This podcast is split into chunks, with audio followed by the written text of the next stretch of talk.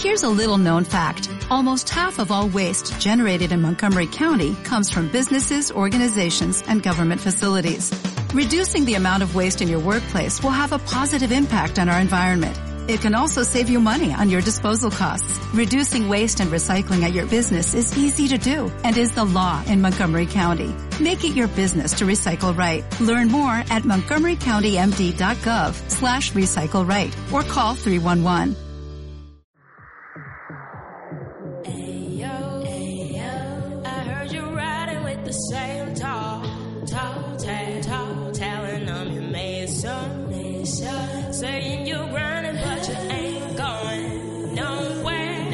doctoresdeltiempo.com presenta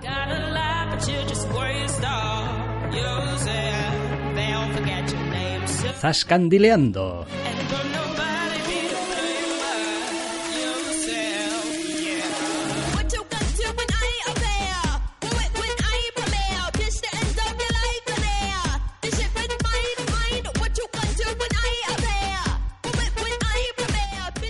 Bienvenidos, queridos oyentes, a una nueva edición de Zascandileando. Doctor Snack, muy buenas. Muy buenas. Venimos con este programa especial absolutamente nada una vez más, pero cuya naturaleza es un tanto extraña, porque después de un par de semanas sin zascandileando... O tres, o cuatro... No, no, tampoco tantas. Hace tres fue el especial Dragon Sí, claro, el especial no es un programa No, claro, se graba solo y lo hace un ordenador. Pero no es un programa normal, con contenidos así de las cosas de semana a Pero semana. these things, they take time. Sí, sí, claro, claro. Pero bueno, sí, después de alguna que otra semana sin programa, eh, vamos a hacer uno recogiendo un poquito el cambalache loco, no en vano el programa se llama Zascandileando al fin y al cabo, de cosillas veraniegas, algunas de las cuales son más o menos vigentes y otras son simplemente nuestra costumbre de volver sobre aquello que nos gusta. Sí, va a haber un poquito de todo, pero en cualquier caso vamos a empezar hablando de algo de lo que tendríamos que haber hablado hace un millón de años y no lo hicimos, como es la segunda temporada de Luke Cage. Y avisamos de que vamos a ir un poquito como si esto fuese un tren, un corre que te pilla, un no te quedes quieto porque te mueres si te quedas quieto. Básicamente, eh, la segunda Luke Cage ya la avisamos al principio cuando empezamos a verla. Es mejor que la primera. Hace unos cuantos programas funciona bastante mejor, sí, quiero decir. Me gustaba mucho la textura y la atmósfera de la primera temporada, pero el ritmo era un poco así. A mí me encajaba, pero era un poco de aquella manera. Pero la serie se iba deteriorando al final de manera horrible con un antagonista pésimo y algunos tumbos incomprensibles. Eso no significa que esta temporada no tenga tumbos y que no haya una subtrama específicamente que no va a ningún lado. Hombre, a ver, eh, Luke Cage sigue sufriendo de un problema que no es fácil de mm, solucionar ni de soslayar. Y es que a pesar de todos los esfuerzos y de dos temporadas, nuestro protagonista sigue siendo poquito más, es algo más, pero es poquito más que un trozo de carne. Y eso, por mucho que se pongan y por mucho que no, pero tiene este matiz, de- sensación general cuando ves la serie del papel que tiene el protagonista en ella es que es el trozo de carne que va por los malos. Sí, sí, es curioso porque la temporada arranca pareciendo que querer resistirse a esa, a esa noción, introduciendo dinámicas y conflictos interesantes de acerca de todo el poder que tiene Luke Cage y cómo aplicarlo, cómo ejercerlo y sobre la, la naturaleza misma del, del, del poder, no me refiero a su origen, sino del poder en general en, el conflicto que, hay en el barrio en ese momento. Y hay desarrollos de la trama muy interesantes que precisamente no dejan, no dejan en buen lugar al, protagonista. Pero parte de eso se, se, diluye, aunque vuelve ocasionalmente aquí y allá y al final de la temporada una vez más, pero se deja de lado porque la serie está más interesada en explorar los arcos de los, del resto de personajes, desde los dos antagonistas principales hasta, hasta The Misty Knight, más que en explorar el arco de personaje del propio protagonista, porque entiende que la metatrama es su arco de personaje y eso no es del todo cierto. No, a ver, también es cierto que es un personaje de unas ciertas creencias y maneras un tanto monolíticas. Entonces es difícil hacer evolucionar a Luke Cage y que siga siendo Luke Cage, porque quiero decir, el moto de Luke Cage es soy Luke Cage, si eres malo en mi barrio, te parto el alma. Y, hombre, pues eso mm, eh, está bien, pero tampoco nos habla mucho de Luke Cage, el, el- el hombre. Nos habla mucho de Luke Cage, Power Man. Luke Cage, el- pero Nos habla mucho de Luke Cage, pero no de Carl Lucas. Exacto, entonces, a ver, la serie también aquí toma sus propias decisiones y decide voluntariamente eh, mandar ciertas cosas a paseo, como a la altura del capítulo 4 o 5, y pues nunca más se supo. Y, carretera y manta, y ya veremos qué es lo que hay, lo cual tampoco le ayuda a esa parte, digamos, más personal. Eh, y después tiene gran parte de los problemas que vienen arrastrando las series de, de- de Marvel, de Netflix. Y es, tenemos 13 capítulos, Hay que rellenar con algo. hay que meter cosas, pero al mismo tiempo queremos, a ver, queremos no, vamos a acabar teniendo más de un antagonista porque, claro, cosas que tenemos de la primera temporada, cosas que queremos meter nuevas, y al final acaba resultando todo un poco un totum revolutum en el que a veces parece que sea todo como muy conveniente.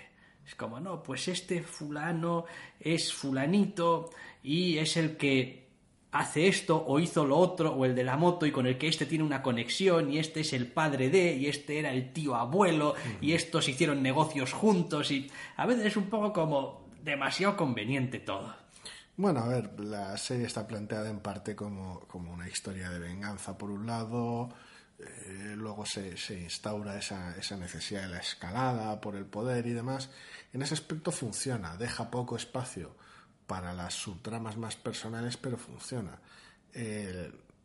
La temporada tiene una subtrama bastante interesante con uno de los secundarios habituales y potentes de la serie, a la cual curiosamente eh, tiene el problema opuesto que suelen tener las temporadas de Netflix, que es como le falta tiempo.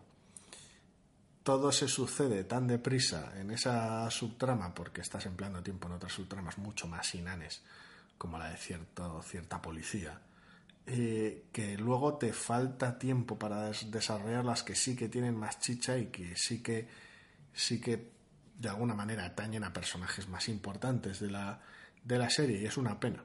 Es, a ver, la sensación es positiva, porque aparte tiene, tiene ciertos cameos o ciertos momentos de team up que, que sirven para arrojar nuevas perspectivas sobre Luke Cage, aunque el efecto de dichas perspectivas sobre su persona sea limitado. Pero al final, por fin, entre comillas, he tenido una serie de Netflix a la cual no me han sobrado episodios, por decirlo de manera. No, no la he sentido tan inflada como otras. Bueno, pasan muchas cosas. No significa que sea la que más me ha gustado. Y, y- Pero- y- y gran parte de esa sensación que te queda es porque no se cortan ni media de introducir nuevos elementos, nuevos personajes, nuevas tramas. Entonces, claro, siempre está pasando algo en la serie, lo cual está bien, porque en la primera temporada a veces el problema era que es que no estaba pasando nada.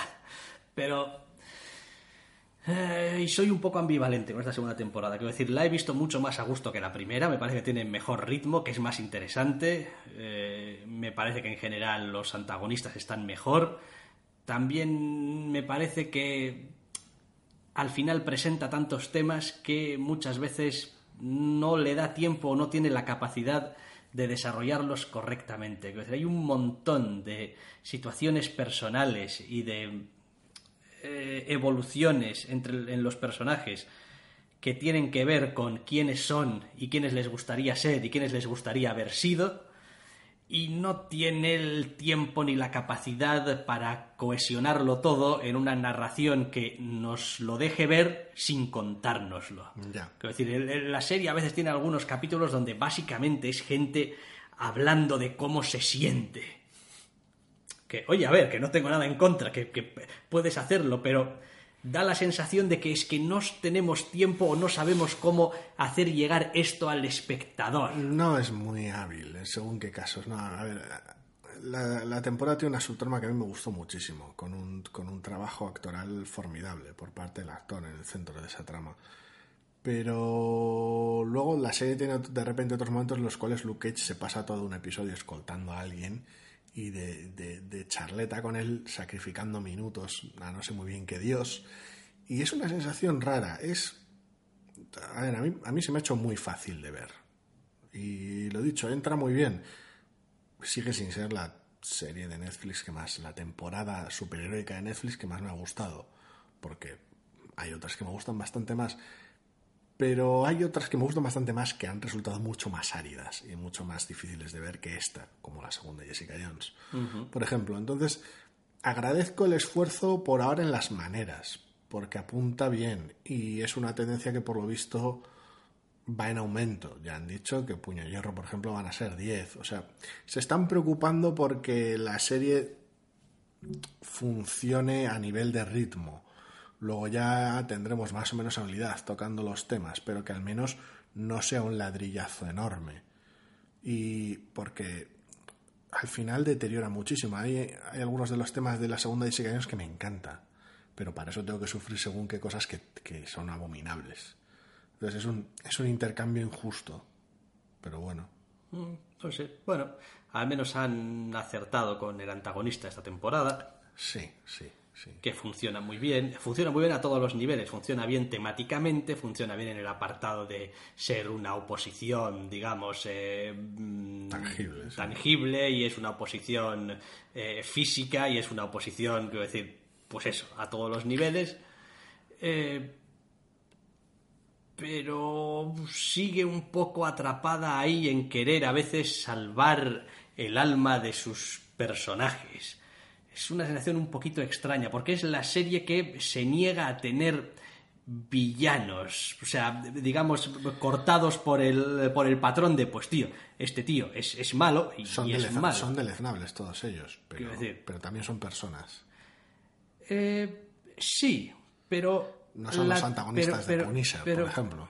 Pero la temporada hace eh, mucho esfuerzo en mostrar hasta qué punto desearían no serlo. Bueno, es que también son sus, sus ciclos dramáticos como personaje comenzaron siendo víctimas en ambos casos.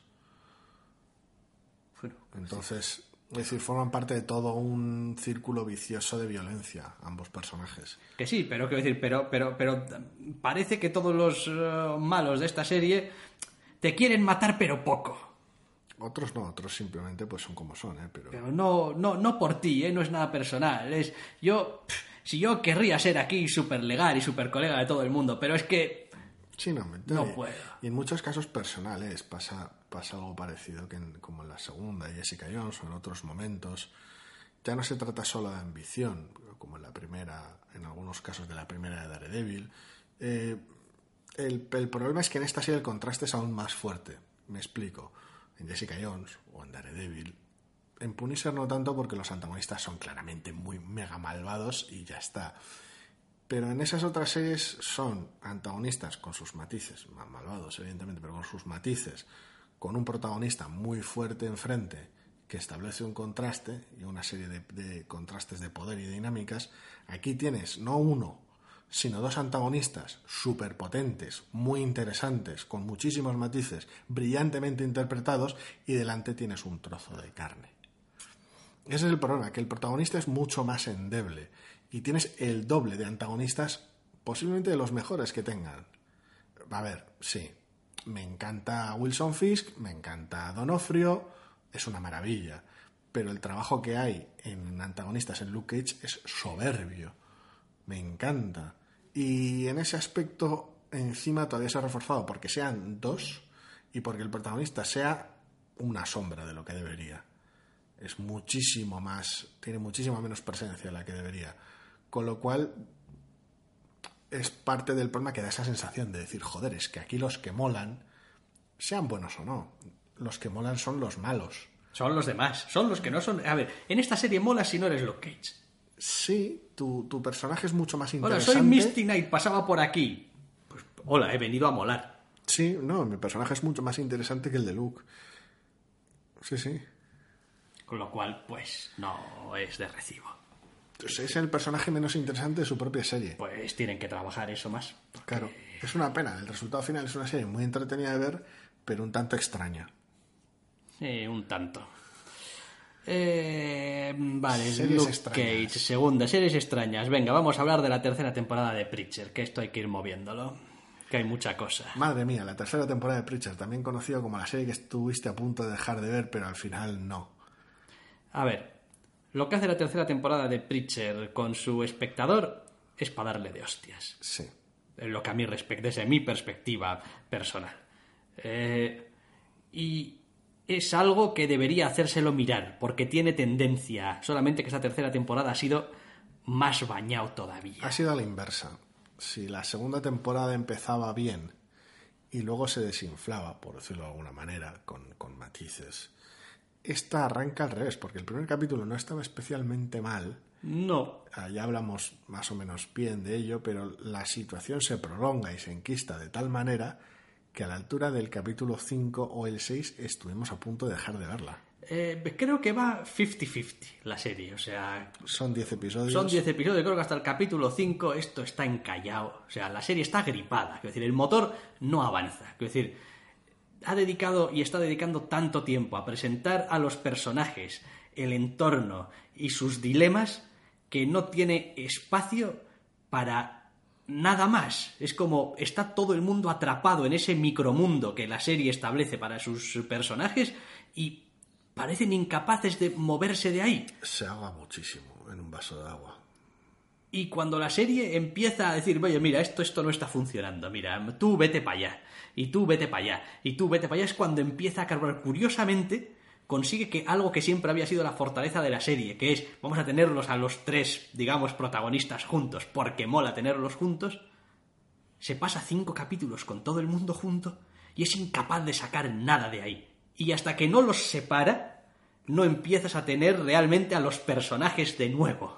Sí, es una de las peculiaridades de esta, de esta temporada. Al final, eh, al principio se junta con una serie, con una situación que la quiere presentar tan jodida, quiere presentar cómo los tres protagonistas han caído tanto en, en ciertas dinámicas o ciertos círculos viciosos de cómo de cómo a Jesse le persigue todo su pasado familiar, cómo a Tulip le pasa un poquito lo mismo con la condición de su familia y esa sensación de que todas las decisiones que toma son la decisión incorrecta y al propio Cassidy le persigue esta sensación de decir de que no, no tiene un objetivo vital y el único que tiene que es estar cerca de Tulip está, está intoxicado y no, no lo puede llevar a cabo están tan atrapados y la serie hace tan manifiesto que están atrapados en estas dinámicas que atrapa al propio espectador en cinco episodios o cuatro episodios, evitando el primero que no está mal, de, de contenido bastante abominable. Porque es.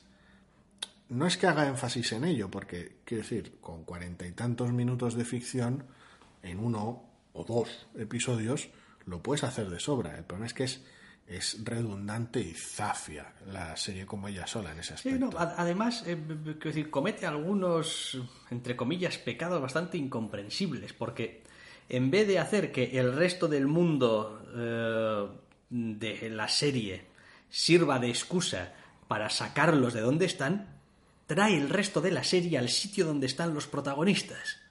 Es como, ¿Pero qué está pasando? Quiero decir, en vez de, bueno, pero aquí tenemos unos antagonistas, quiero decir, habrá que encargarse de ellos y pues entonces pues saldrán, que, se moverán. Que corra un poco el aire. que corra un poco el aire. No, el antagonista viene a buscarte. Sí, no, no, la primera mitad de la serie. Y no, no puedes escapar de ahí, no puedes salir. Quiero decir, estás ahí en, en, en Angelville. Sí. Estás en Angelville atrapado, pero Sí, fuertecito. Es parte del mensaje, pero lo dicho, eh, no, la serie, como no tiene mesura para nada, tampoco parece tenerla para eso, y consigue un pri- una primera mitad de temporada bastante tediosa. Ahora bien, llega el capítulo 6, específicamente además creo que es el sexto, o el final del quinto, y...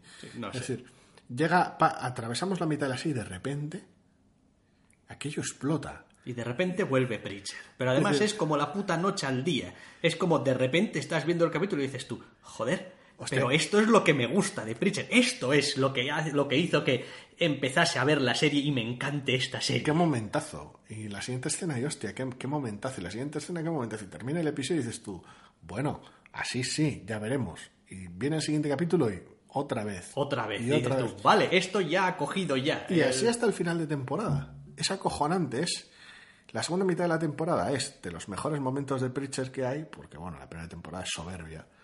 Pero la primera temporada, la, la primera mitad es lo peor que Preacher ha dado. Sí, sí, es sí. brutal. Quiero decir, es, es además, te, te- te- te genera una indefensión terrible, porque, porque dices tú, es que no...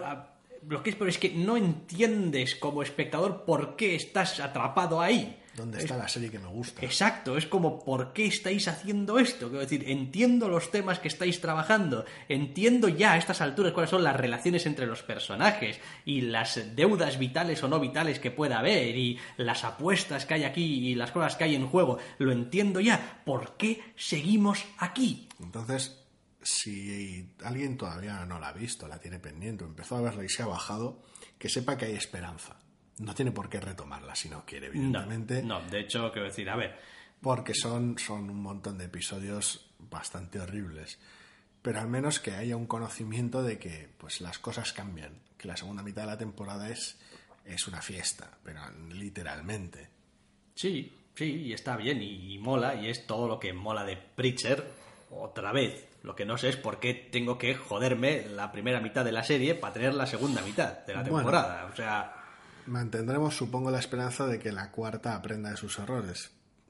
Pero pero me temo que, a ver, también ha pasado en temporadas anteriores, que arranca lento. la segunda temporada funcionó al revés.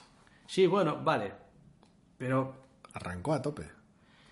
sí, pero arrancó a tope un capítulo o dos. Es posible. Y luego se fue encallando y, y- y no había manera de salir de aquella especie de infierno. De aquella casa en Nueva Orleans. Entonces, bueno, no sé. Yo le tengo mucho cariño a los personajes y pues como la temporada ha terminado, a ver, no es que haya terminado bien, ha tenido una segunda parte realmente buena y que me ha gustado y que me ha satisfecho, pues le voy a dar una oportunidad a la cuarta temporada a ver qué tal van. Sí, sí. pero quiero decir, no culparía a nadie ni a mí mismo si hubiese dejado de ver sí. esta serie. Porque sería con- perfectamente comprensible, vaya. Es decir, pues esto, pues al final se sigue viendo pues porque es un capítulo a la semana y bueno, fue pues un, son fue un episodio realmente de, de- de margen, como tal. O sea, quiero decir, la sensación al terminar de ver el quinto es como.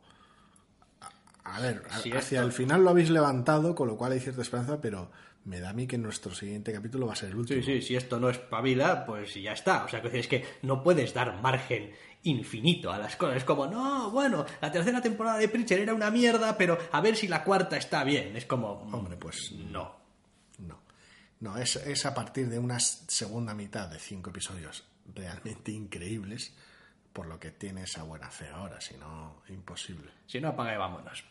Vale, así que hemos empezado con series. ¿Y de qué vamos a hablar ahora? Anime, Ah, anime. Anime, va, pero esto, esto es tabla. Anime nuevo, no, anime viejo. Esto es tabla. Bueno, nu- nuestros veranos suelen ser un poco absurdos a veces. Bueno, casi siempre.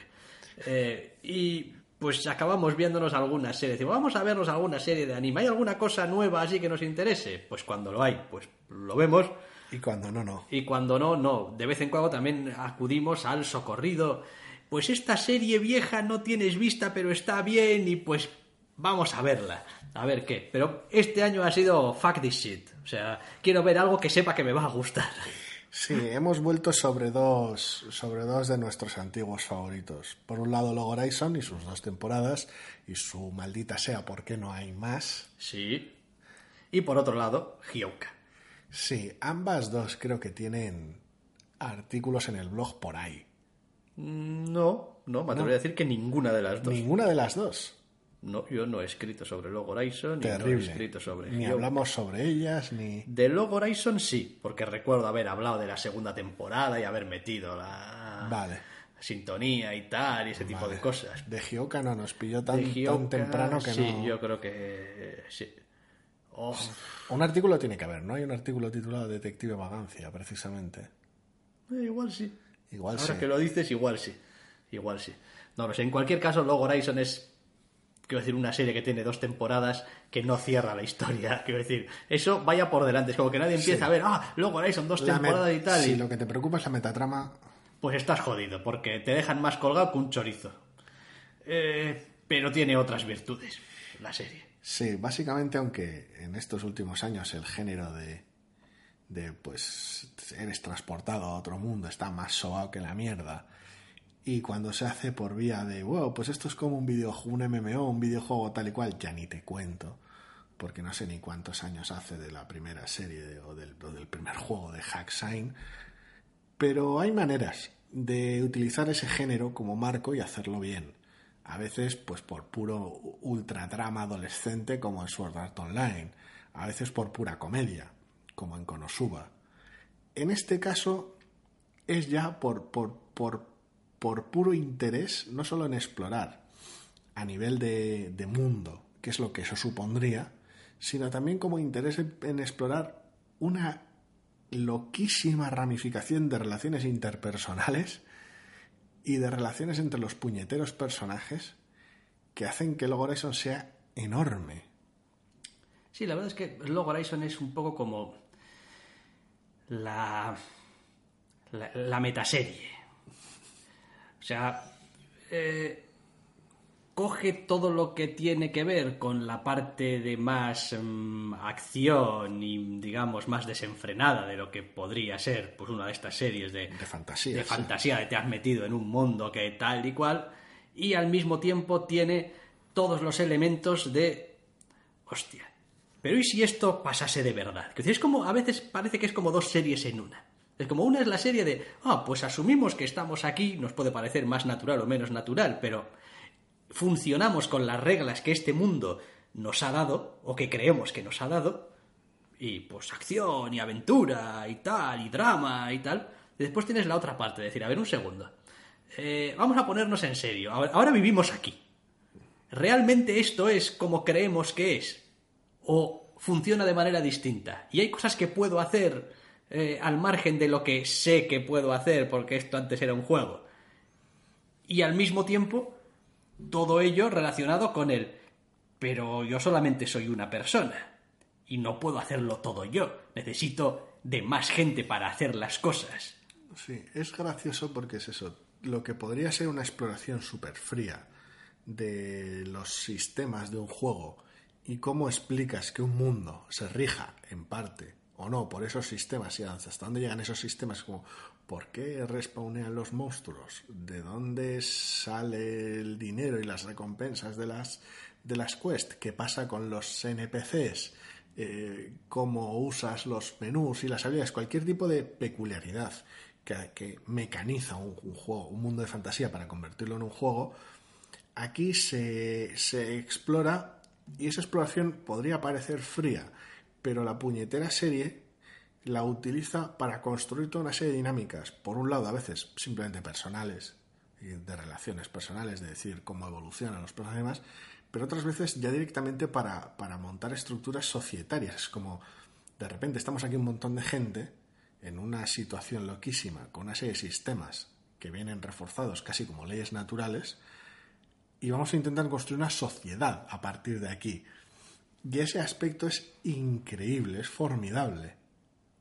No, la verdad es que Log Horizon es una de mis series favoritas, porque como digo, me parece que mmm, intenta contemplar cuantos más puntos de vista, mejor, en torno a la situación. No es una cuestión de decir, voy a coger esta situación y voy a, hacer una, voy a hacer una serie de acción, o voy a coger esta situación y voy a hacer una serie que sea así un drama de cómo vive la gente aquí atrapada. O, porque si mueres en el juego, porque si mueres en el juego, mueres en la vida real. Y, no, es voy a coger esta situación y voy a intentar explorarla en cuantas direcciones pueda y jugar con ello al final, porque hay una parte muy importante de, de, la serie que es intentar buscarle la vuelta a las cosas, intentar ver cómo funcionan y si puedes sacarles provecho para tu beneficio. Uh -huh. Y la verdad es que eh, al final ese es el juego y probablemente esa es también la razón por la que a algunos nos gustará un montón y habrá gente que le parecerá una serie un tanto tediosa. Hablan mucho. Sí, quiero decir, hablan mucho y, y a veces puedes pensar que es un poco como hasta pérdida de tiempo. Es como, jo, están hablando demasiado acerca de la organización social de un mundo que no existe. Quiero decir, es como, ¿qué, qué, qué utilidad? Es decir, no, no o sea, ¿para qué? Si quiero ver al protagonista hacer planes, me veo Death Note. Por ejemplo. Y bien podrías. Es una serie que nos gusta mucho también. Pero. Eh, no sé, tiene tiene espacio para todo, para desarrollo de personajes, para uh, acción, para ¿Tiene sus momentos de alta fantasía y de acción? Sí, pero que ese no sea el motivo por el cual alguien ve esta serie, porque si no se va a encontrar decepcionado. La otra visita anime de este verano ha sido la clásica Hyouka, una de posiblemente mis obras favoritas de Kyoto Animation, si no la que más me gusta. Es una serie un tanto extraña. Sí, porque es un slice of life, pero también es una serie de misterio. Es una serie extraña, pero es una serie extraña con encanto. Eh, Hyouka es un poco como... No diría que está tanto...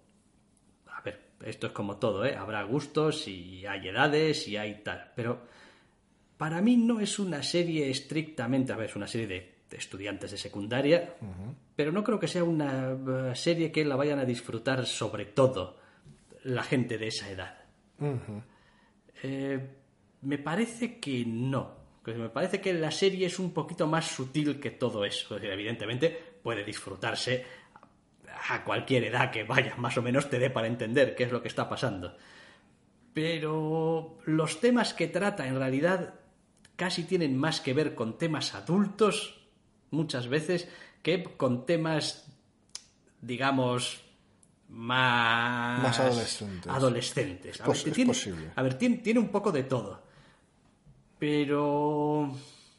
A ver, evidentemente por un lado están las tramas, digamos, de los capítulos, las tramas más detectivescas, más de cuál es el misterio que hay aquí, que eso pues está muy bien y uno de los aciertos de la serie es que están montados muy bien y están montados con mucho cuidado y siempre tienen sentido y eh, hasta cuando crees que no tienen sentido hay una razón por la que no tienen sentido, es decir, la serie está muy bien pensada, pero una cosa es lo que hacen los personajes y otra cosa es eh, las relaciones entre los personajes.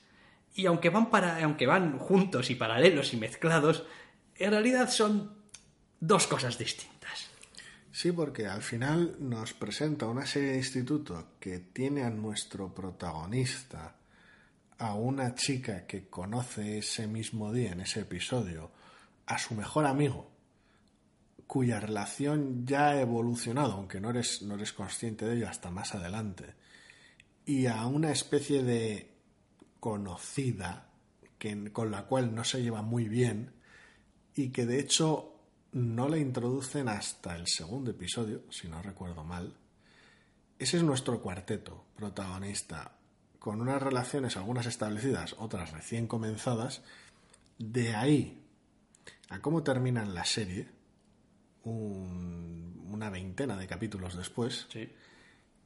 es acojonante. No ya solo cómo ha cambiado cada uno de esos personajes y los arcos de personaje por los cuales ha pasado, algunos de los cuales estaban ya en marcha antes de que empezase la serie, pero no eres consciente de ello hasta que te mencionan o te presentan que este personaje no siempre se ha comportado así, sino cómo terminan las relaciones entre ellos para cuando termina la serie es espectacular. El trabajo de personaje que hace la serie es increíble y todo disfrazado de misterios un poco tontorrones que transcurren como el pasatiempo de cuatro chavales de instituto. Hmm. Ahora tengo mucho cariño a Hyouka, pero a ver, igual está bien porque me estoy haciendo viejo y entonces pues todo me evoca todo y tal, es como todo todo parece hacerte recordar o tal, ¿no? Eh, eh, cosas. Pero solo la buena ficción tiene ese efecto. Sí, correcto.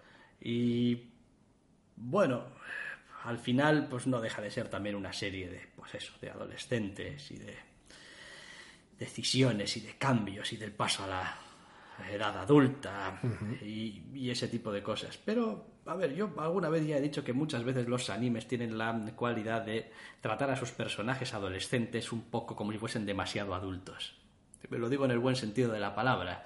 Eh, hay muchas cosas que los personajes a veces en los animes y en Hyouka pasa se plantean acerca de su propia vida que normalmente uno no se lo plantea Sí, a ver, tan de manera digamos tan es tan cierto que hay una diferencia, porque normalmente es, suelen ser animes, la, la amplia mayoría ambientados allí, y a nivel societario, pues Japón dista bastante de España, Pero, pero sí que existe esa, ese aura, esa sensación de decir, bueno, vamos a mirar un poco más allá de, de, de lo que podría ser la lo que otras ficciones entienden como la perspectiva de un adolescente, que no siempre es evidentemente real, pero...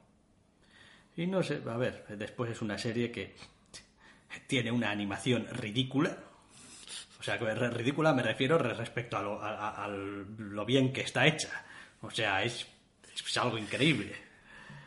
Eh, para lo que es, entre comillas. Es como pues, son unos chavales de instituto en sus cosillas. Es una serie que posiblemente funcionaría, funcionaría perfectamente bien con, mucha más modestia o con mucha más sobriedad, pero entendiendo que el asunto del slice of life con misterios de por medio podría resultar un tanto frío, que buena parte de la serie son simplemente personajes hablando sentados en una mesa y que eso podría resultar tedioso o poco atractivo visualmente hablando por muchas metáforas y momentos que hay aquí y allá y contando con el presupuesto excesivo para ello, la serie cuenta con un despliegue acojonante. No solo los diseños de personajes son, increíbles y hay una variedad de vestuarios sorprendente para el género al que pertenece la serie, sino que además Kyoto Animation pone aún más cuidado del habitual en toda una galería de secundarios chifladísima, a los cuales diseña hasta el último detalle, al margen de que algunos de ellos son recurrentes, y además, a nivel de animación, es increíble, pero increíble. Probablemente es lo que acaba dándole ese encanto a, la serie. Y como suele decirse, pues uno vino aquí a ver pues esta serie acerca de una especie de detective, detective vagancia, como le llamamos nosotros, porque el protagonista es un cacho de carne que prefiere no hacer nada si puede evitarlo. Que por otro lado no es una perspectiva con la que me sienta totalmente desconectado, ni mucho menos. Eh, pero al mismo tiempo el hombre tiene un, a ver, tampoco mucho, pero un pequeño sentido del, del, deber, del... En fin, pues a ver, a mí me gustaría no hacer nada, pero bueno, entiendo que de vez en cuando pues hay que hacer algo. que es lo que le va impulsando y es el resto de los personajes los que lo acaban moviendo un poco, pero lo bonito de la serie es como todos se van influyendo en todos al final y no sé, a ver, es una de esas series que es, que es mejor que la veas. Es una de esas series que hasta que no la veas no vas a saber realmente tampoco muy bien si te va o no te va. Yo es, por lo que aprecio muchísimo. Y es complicado, ¿eh? porque, porque la serie no perdona nada y aunque sea de manera un tanto opaca, arranca con un primer arco argumental directamente. O sea, no, no es...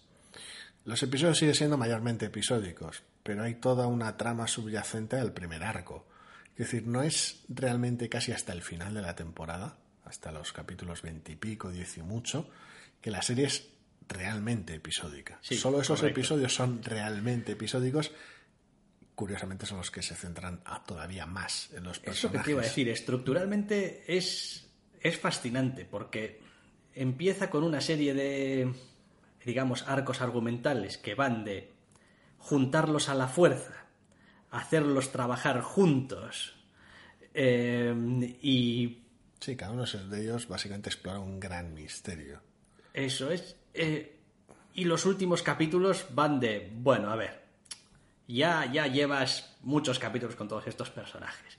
Y hemos estado dando un montón de, de, pistas acerca de cosas de las que no estamos hablando, pero que están ahí y que es evidente que te has dado cuenta que están ahí. Ya no son los que eran al principio de la serie, pero hace falta un empujón más. Entonces vamos a dedicar un capítulo a hablar de algunos temas, a que los personajes se vean en ciertas situaciones, a que sin perder la estructura general de, bueno, un misterio, una investigación. Sí, porque, el, porque el trabajo pesado lo hace el, lo hace el arco del, Festival Cultural del Instituto. Y... Que es el centro de la serie. Sí.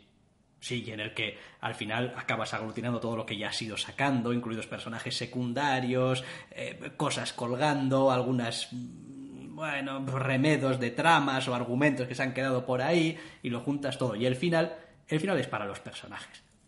El, final es, a ver, que es una de esas series, también ya hemos dicho un poco, es un poco no, Slice of Life, donde uno tampoco debería esperar finales cerrados y pues ¡pum! ya está aquí y al final todos eran fantasmas, estaban muertos y tal. No. El héroe derrota al malo y hay paz en el reino. Eso es, pues no, no, no va de eso. Pero sí que hay determinados em, temas que acaban tratándose para redondear cómo son los personajes cuando acaba la serie.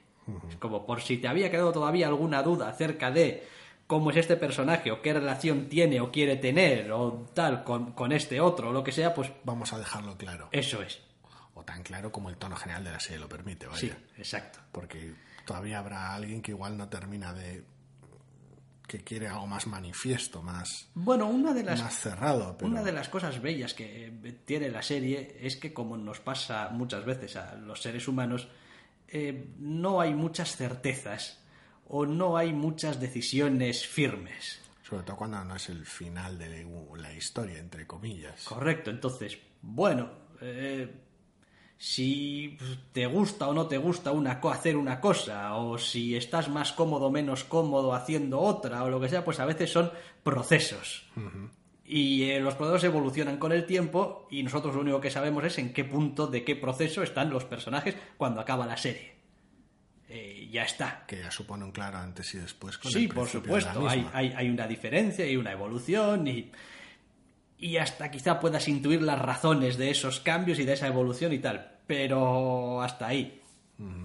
Tampoco hay más. No sé, Hyuka está, está bien. Hyuka es como pues visitar a un viejo amigo, siempre. Es como pues está ahí, es, es amable, te acoge. Está muy bien. Yo, yo le daría una oportunidad precisamente porque, porque el, el aspecto visual es tan brutal, es tan potente, que facilita mucho la entrada. Incluso aunque pueda resultar en ocasiones así un poco árida, está tan bien visualmente que ayuda a venderse. Que es, yo lo agradezco porque aunque no sea, entre comillas, imprescindible que la serie luzca también para los temas que maneja y cómo es, sí que ayuda a que llegue a más gente. Sí, y la hace. La hace muy fácilmente distinguible. La hace, en fin, muy característica. Vale. También ha habido cine en nuestro verano, aunque vayamos a pasar muy por encima, Sí, bueno, tenemos algo de tiempo, ¿eh? Pero. porque igual no hemos ido a salas de cine tanto como nos gustaría. No, porque- igual no. Porque, porque cosas este verano, pero sí que hay de entre todo lo que hemos visto un par de cosas que nos ha llamado la atención. Uno que es por, por ver algo nuevo y otro una vez más por retroceder a algo antiguo. Sí, aquí quiero decir, no sé, somos nosotros también como personajes de anime. O sea, estamos atrapados en nuestras putas dinámicas del pasado, el presente, el futuro. Uh, qué interesante todo. Em, sí, ambas películas tocan ese tema, curiosamente. Por un lado, El Infinito, que es una peliculilla. Es una. Es un. Peliculilla. Sí, a ver, me explico, joder. Es una peliculilla. Es decir, es, eso es una película hecha sin ninguna clase de, de pompa ni boato. Es. Cine independiente de presupuesto modesto, sí. Exacto, es una peliculilla en ese sentido. Es como, pues. Eh, que al final, pues como la gran mayoría de este cine, vive y muere por su idea y cómo es capaz de trasladarla. Eso es. En este caso, hace un trabajo bastante bueno. Pero es verdad que con el tema que trata y el tono que elige, pues yo entiendo que se te pueda hacer un poco bola la película. A mí me gustó muchísimo. Es decir, la historia parte de un par de hermanos que viven un poquito justillos, un poquito día a día en una vida que tal vez no es la super hostia, que deciden, por, por un, con un pequeño detonante dramático, deciden volver a la comuna en la cual vive la secta de la cual se escaparon cuando eran más jóvenes a ver qué tal les va, porque en principio la idea era que esto se hubiera ido a la mierda hace tiempo ya, pero parece que siguen ahí y a, a ver qué pasa. Y eso sirve como excusa para, para toda una serie de eventos peculiares, digamos. Sí, a ver, la película no eh, en mitades perfectas, pero sí que maneja el joder qué sitio más raro, con qué gente más rara y qué especie de atmósfera enrarecida a pesar de todo. Es decir, uno como espectador siente que, pues, Esa tensión. hay una cierta tensión ahí, hay, hay cosas que no que, que te estás perdiendo, que eh, y eso tiene que ver sobre todo con los personajes que habitan, digamos, ese, ese es el mundo de la película. Y luego tenemos el, el- el concepto, la idea, lo que pasa, La trama, sí. la trama, que es otra cosa diferente. De hecho, casi casi podrías dejar a cada uno por separado y seguirían funcionando bien. Es decir, los personajes van a seguir estando donde están y van a seguir siendo un poco como son.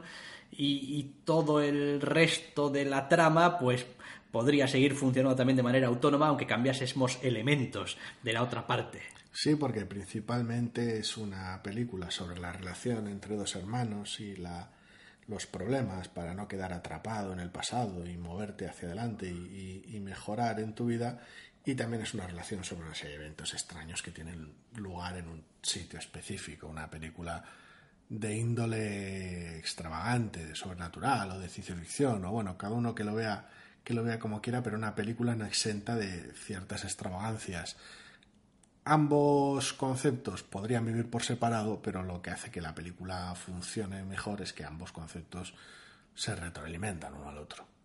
En cualquier caso, uno debería entrar a esta película con la mm, consciencia de que lo que vamos a hacer es seguir a estos dos hermanos en sus andanzas personales, principalmente en esta especie de comuna, eh, de la secta o el culto o lo que carajo sean, y que gran parte del interés de la película reside tanto en ver las maneras distintas como los dos hermanos se relacionan y entienden lo que era su vida en el pasado, lo que es ahora mismo y la- los intercambios y las interacciones que tienen con los personajes que viven ahí y que están ahí y que, bueno, pues los hay un poco de todos los colores. Eh, no es una película de acción, no Ni de es- misterio ni de especialmente, misterio especialmente. Es una película de gente que intenta conectar con otra gente. Lo que pasa es que todo el mundo parece estar un poco roto o un poco. Todo el mundo tiene algo que no, no, no parece normal. No, Sí, hasta qué punto es por la situación en la que están o hasta qué punto la situación solo ha sacado a la luz aparte de cómo son, es parte del, del juego de la película. No sé, me parece que, que está bien, que cumple bien, que decir, tiene la duración justa y necesaria, eh, se las arregla para ir introduciendo los elementos a ritmo razonable para que no se estanque la película. Es decir, eh, si en algún momento estás pensando un poco como, bueno, esto me está empezando a rayar un poco, La película cambia de tercio momento. exactamente, hay algún nuevo elemento, alguna nueva cosa, alguna conversación que revela algo, algún algo, siempre está en continuo movimiento, y una vez que, entre comillas, las cartas están un poco más boca arriba, pues pff, la cosa se vuelve... A ver, no voy a decir que en cuanto a género también cambie un poco, pero un poquito sí. Sí, no se vuelve más, tampoco más frenética, pero sí, pero sí empieza a volverse más apremiante. Eso es.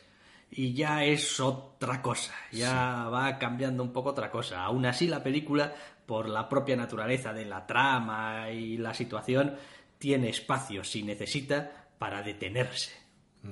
Y para dedicar un poco de tiempo a algunas cosas, aunque tú digas, bueno, pero esta situación es súper frenética y esta situación debería hacerles ir... Así, bueno, a ver, está todo más o menos bien calibrado para sí, que... pero nada de correr por el bosque. Eso es. No, no, no te lleva nada bueno correr por el bosque. A tropezarte, que te pilles psicópata de la máscara de hockey normalmente. Exacto. Eh, no sé, a mí es una película que me gustó, A mí me gustó muchísimo. eh, sin más. No soy especialmente amigo de estas A mí, películas. a mí me encantan. Es decir, las tolero, me gustan, aprecio lo, lo bueno que tienen, pero a veces me resultan un poco a medio camino. Es decir, a veces me parece que son eso, pues vamos a mezclar aquí un poco de cosas, un poco de géneros, un poco de tal. Bueno, es lo de siempre. Es una manera de hacer llegar un tema. Sí, sí, pero Bueno, como tampoco tengo especial problema en, pues a mí dame una película de género, género. Es como, no, esto, esto es un dramón que te quedas loco. Digo, bueno, pues un dramón que te quedas loco. ¿Y esto de qué va? Va, unos personajes jodidísimos, Bueno, todos y tal. y- Son las dos cosas porque la trama extra no es simplemente vehicular. Otra cosa es que resuenan una con otra, como podría pasar en, colate, en co- Collateral, iba a decir, en Coherence Ajá. y El cometa de Marras. No es una película pura de ciencia ficción, no es un drama entre amigos que han alcanzado cierta edad puramente. Ambos temas resuenan uno con otro, por decirlo de alguna manera. Otra cosa es que encaje o no, The Invitation y esa, esa cena. Sí, no sé, a ver, es, es interesante, ¿eh? Y, y me gustó, y puedo decir, no, no tengo ningún problema con la película, pero tampoco resonó especialmente en mí. Es como, vale. Quizá también porque algunos de los temas que, que trata y que toca mm, o me son un poquito ajenos o no, quiero decir, no trata temas que me generen un cierto debate interno o una cierta reflexión. Quiero decir, o son temas con los que no tengo ninguna relación o son temas que, entre comillas, los tengo resueltos, muy resueltos. Sí, la trama de los hermanos, curiosamente, no, no te terminó de llegar del, del todo a, a ti que tienes un hermano. Sí. Pero a mí me funcionó más siendo hijo único, es curioso, pero bueno. Sí, bueno, es probable que tenga que ver con el hecho de que, bueno, pues eso. ya tengo un hermano. Quiero decir, estoy, estoy Ya ya... sé cómo es esto. Sí, estoy, estoy ya muy, muy andado en, en- en este asunto. Igual sí, igual tiene algo que ver con eso. Eh, no lo sé, pe- pero vaya, es una película simpática que está bien y Sí, sí. vamos, se, se puede ver y se puede disfrutar, ¿eh? es disfrutable a ratos, pero es de esas películas un poco raritas, quiero decir, que vaya por delante. Ya, ya no porque esté hecha con cuatro duros, sino porque, bueno, es un poco rarita, quiero decir, juega a ser un poco rarita. A ser rara, a ser alienante y al ser, al ser extravagante con según qué cosas, ir dosificando Pues que- ciertas pistas. Nuest- curiosamente, nuestra película de viaje al pasado, de ver una película algo más antigua que ya tuviéramos vista, es El Gran Gatsby. Sí. Una película que precisamente toca según qué temas de volver al pasado. Sí, a ver, El Gran Gatsby es una película que a mí me gusta, me gusta mucho. También es cierto que pasamos de cierta sobriedad indie al exceso de Baz Eh, Baz Luhrmann. Sí, sí, también. Eh, a ver, El Gran Gatsby es una película que me gusta mucho, eh, pero yo la entiendo toda ella como un gran show. Eh, quiero decir, no es una película con cuyos personajes en general conecte. Sí conecto con sus temas, sí conecto con sus formas, eh, con su manera exagerada y estrambótica y eh, pero la aprecio en cuanto a que soy consciente de que es un espectáculo audiovisual. Ajá, o sea, creo que sé por dónde vas. Te refieres a que hay cierta distancia y no encajas tanto con los personajes como personajes, sino como manifestaciones de los temas que toca ese personaje. Sí, es que Un poco teatral todo. Sí, yo es un poco como todo este asunto del gran Gatsby, la, la película y tal y como está presentada, la entiendo un poco como si estuviese viendo un, mm, como le llaman en castellano, un cautionary tale, casi casi. Es como, es casi casi como, eh, aquí está esta historia que está puesta aquí para hacerte llegar determinadas cosas. Sí, que los personajes son, y la propia trama hasta cierto punto, son más instrumentales de lo que Sí. quieres contar que personajes más tridimensionales. Eso es, es como yo veo a, a los personajes y los entiendo más como estereotipos o como personajes que están ahí para cumplir una función en una historia y representar determinados modos de vivir, de pensar, de actuar, de lo que sea, que, que como...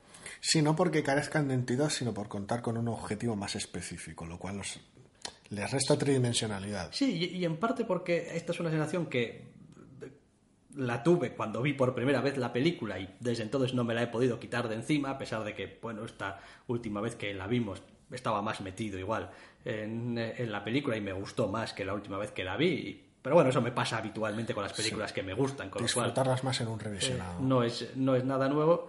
eh, sino porque la primera vez que la vi entendí que entendí que era una especie de de, de, de metapelícula, metabroma. Es como la película va del gran Gatsby, que es un hombre que es, que es eh, todo eh, fachada, eh, que después tiene sus temas y tiene sus cosas y tal, pero quiero decir, es todo fachada en una película Que- que es todo fachada. Sí.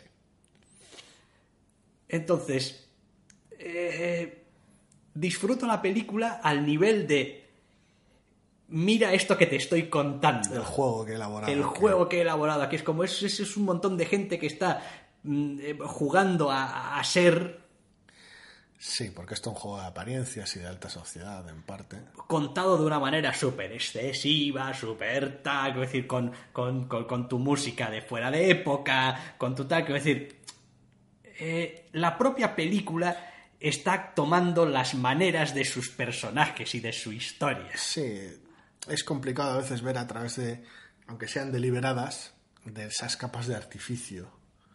Por decirlo de una manera. A mí, es una peli que me encanta porque es eso. Esas, ese artificio y esa teatralidad resuenan, funcionan, funcionan unas con otras y sí que es cierto que al final tiene un poquito esa entidad, ese tipo de obra, decir, es que al final ningún, ningún personaje me cae bien. Y no estoy de acuerdo con las acciones de, de nadie en esta película prácticamente, pero lo cual puede reforzar esa sensación de decir hasta qué punto esta gente es gente y no hasta qué punto esta gente son personajes. Con lo cual puede ofrecer cierta distancia, pero el mismo exceso, el mismo sentido del espectáculo, como siempre notable, de Baz Luhrmann, creo que hace más por acercar que por alejar. Viste muchísimo, pero atrapa tanto en sus ritmos y atrapa tanto en su identidad visual que hace que estés un poquito más cerca, que de alguna manera, a ver, a mí por lo menos me pasa, ¿eh? a otra persona le podrá pasar todo lo contrario, que el, el del desarrollo y el esfuerzo visual de espectáculo es tan loco que de alguna manera pide de mí o consigue de mí un esfuerzo extra por ver qué hay detrás de todo esto, por, por, por ver cuál es la, la persona o la trama, la idea, dependiendo de los distintos aspectos, por ver qué más hay detrás, de, detrás del telón, entre comillas. Otras películas suyas son más transparentes a ese aspecto. Esta también es una adaptación, evidentemente. Eh, otras pelis suyas son más transparentes. Moulin Rouge es, curiosamente, pero es un musical más honesta en ese aspecto. Y Australia es una gran película clásica. Ahí no hay tampoco demasiados engaños. En el caso del Gran Gatsby creo que es la que requiere cierto esfuerzo, porque en la superficie puede parecer, oh, Baz Luhrmann ha vuelto a hacer lo mismo, y fiestas, y música, y tal, eh, anacronismos, jiji, jaja, y que requiere un esfuerzo para ver pues la obra que hay detrás al final, porque se trata de una adaptación un tanto extraña en ciertos aspectos. No sé, creo que parte de la razón por la que pongo también distancia con los personajes es que en realidad, es decir, has mencionado Rouge, son dos películas con un fuerte componente teatral y de espectáculo ambas dos. Pero en una, aunque se nos cuente, estamos viviendo la historia a través de los ojos de un eh, personaje que es protagonista de todo lo que sucede, y en el otro estamos viendo al protagonista que va a su título, en- que va a su nombre en el título, el Gran Gatsby. Estamos viendo a través de los ojos de otro personaje, al Gran Gatsby. Y ya de entrada, entre el Gran Gatsby y tú, hay la mirada del señor Carraway Sí. que ya pone algo de distancia. Y todo el personaje pone distancia. Entonces, mm, Yo creo que es parte de la gracia. Eh, en ambos casos el personaje está dentro de la, de la trama en todo momento. En tanto en cuanto, evidentemente, la trama la cuenta él, con lo cual no podría ser de otra manera. Pero mientras que es eso, en Rouge hay una implicación tan directa, aquí también la hay, pero es distinta, porque uno puede... A ver, sí, la película se titula El Gran Gatsby y va de lo que va, pero al estar Carraway ahí metido y ser él nuestro personaje de, punto de vista y no, y no el propio Gatsby, lo cual podría acercarla todavía más a cómo funciona o, o- o- o peor, que lo fuera Daisy, que todavía lo haría, lo haría más rocambolesco. Eh, que lo haga Carraway es curioso porque te pone en la misma situación que él, en cierta medida, aunque no con la misma carga de responsabilidad. Al final, buena parte de la película tiene lugar como tiene porque Carraway no quiere o no se atreve a hacer nada al respecto. Es un espectador en su en una historia ajena en parte, pero en su propia historia es, es imprescindible para que tenga lugar lo que tiene lugar y el cabrón de él no hace nada prácticamente en, ningún momento.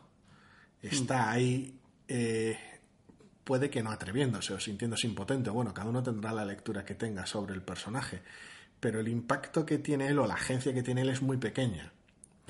Tanta que a veces es la misma que el espectador, ninguna. Entonces, en ese aspecto me parece que funciona muy mal o muy bien. Que es, una, es una cuerda floja, un tanto delicada, pero es una aproximación interesante en que tiene la película para, el, para con el personaje. De decir, bueno, el tío está un poco aquí de sujetabelas en toda esta situación, pero podría haber hecho muchas otras cosas que, no hace.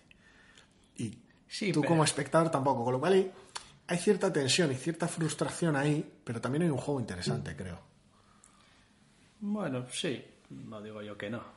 Vaya, pero en general, después temáticamente, tampoco es una película que me llame demasiado la atención.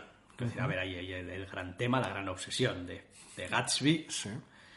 Eh, que en fin, no creo que sea spoiler. No, tampoco, no hace falta mencionarlo. Pero bueno, quiero decir que tiene, tiene esa idea en la cabeza. No hace falta detallar la trama en este caso para no em, hablar de la película, o sea que que, pues, quiero decir, es ese tipo de casos en los que uno puede entender que personalmente uno puede incluso caer un poco, quizás en su vida, en ese tipo de pensamientos, obsesiones, ensoñaciones, lo que sea y tal y cual, pero al mismo tiempo me resulta totalmente, quiero decir, chiflado y fuera de toda realidad. Lo lleva hasta un extremo muy exagerado. Es como, pues no, no no, tío. Quiero decir, es, es el tipo de comportamiento que cualquiera que ve la película ve que, bueno, este señor este señor, no sé cómo va a acabar la película, pero respecto a esta cosa que tienes en la cabeza, esto. Esto no puede salir bien. Esto no puede salir bien. Es decir, que no es una cuestión de porque la película te va a joder, es que no puede salir bien. Sí, es el mismo. Es la misma perspectiva que tiene Carraway al final. De, de, estar ahí y los pequeños momentos que en los que sí que tiene un mínimo de agencia de decir pero esto no, no o sea, colega, no, esto no puede. Y, ver cómo, y ver cómo el resto de personajes siguen sus movimientos sin que tú en ocasiones quieras hacer nada, pero también sin que tú en ocasiones puedas hacer nada. No sé, me parece que es, funciona muy bien la película, pero no termina de, de, de saber hacer ver sus, sus, sus funcionamientos, por decirlo de alguna manera. Me parece una película que es muy sólida, pero no siempre es amable, no siempre es accesible. Sin ser, sin ser complicada, ¿eh? no, no lo digo porque sea precisamente súper profunda o, que, o, porque, o porque sea... No, pero no se hace ningún favor en las formas a veces, ¿eh? para con su trama. Es decir, yo el recuerdo que tenía del Gran Gatsby era de que a ver, las, todas las ideas básicas y desarrollos de la trama los tenía en la cabeza, pero por alguna razón tenía la idea de que había más cosas enmierdando la película. En medio, es una Película, es una película mucho más limpia de lo que parece. Pues la película es, joder, es, directa y al asunto. O sea, que decir, no, no desaprovecha ni una escena, no, no, no hay nada que le sobre. decir, si quieres contar, tienes que meter estas escenas. Es eso, por, por cada. Aunque haya. Aunque todas sus piezas a mí me parezca que encajen muy bien, es una película que me encanta, me parece que, que en conjunto es, un, es un pequeño puzzle maravilloso, es como todas las puñeteras piezas encajan de maravilla. Sí que es cierto es que el resultado final eh, no es tan accesible, amable o transparente como en ocasiones debiera y en otras ocasiones tal vez lo es demasiado. Es decir, todo en conjunto funciona muy bien, pero es de una fragilidad terrible. Basta con que uno de los aspectos no te funcione para que el puzzle quede obviamente eh, incompleto. Es decir, si todo te funciona bien, dices tú, joder, como me pasa a mí, por ejemplo, en esa película, es como qué maravilla, qué puzzle más precioso. Pero como hay alguna pieza que te falle, de repente solo puedes fijarte en ese agujero. Eh, porque es de una codependencia terrible. Podría entender, por ejemplo, que a ratos algunos espectadores dijesen, "Uf, Tobey Maguire, ¿qué hostia tienes? Es- sí, pero por otros motivos. Es como, En lo que a mí respecta a actorales no, pero vale, sí. como, sí, pero es, es además eh, un tipo de actor de una expresividad muy específica, muy concreta y muy natural. Eh, es decir, es un poco como a veces cuando ves a Natalie Portman y ves a Natalie Portman reírse o hacer que está esforzándose. Parece que está sobreactuando. Eh, Exacto, que decir, no, es demasiado natural, es demasiado de verdad. Quiero decir, y sobresale en la película a veces porque es demasiado, quiero decir, Es una, es una elección peculiar para uno de los personajes relativamente más, más neutros de la obra, porque contrasta también, una vez más, porque es el tío que no intenta aparentar nada. Quiero decir, mientras que todos intentan contenerse y proyectar, él es más honesto, pero claro, el actor es, en ocasiones llega tanto que parece fuera de lugar. Sí, no sé. De todas formas, es una película a la que le tengo muchísimo cariño. ¿eh?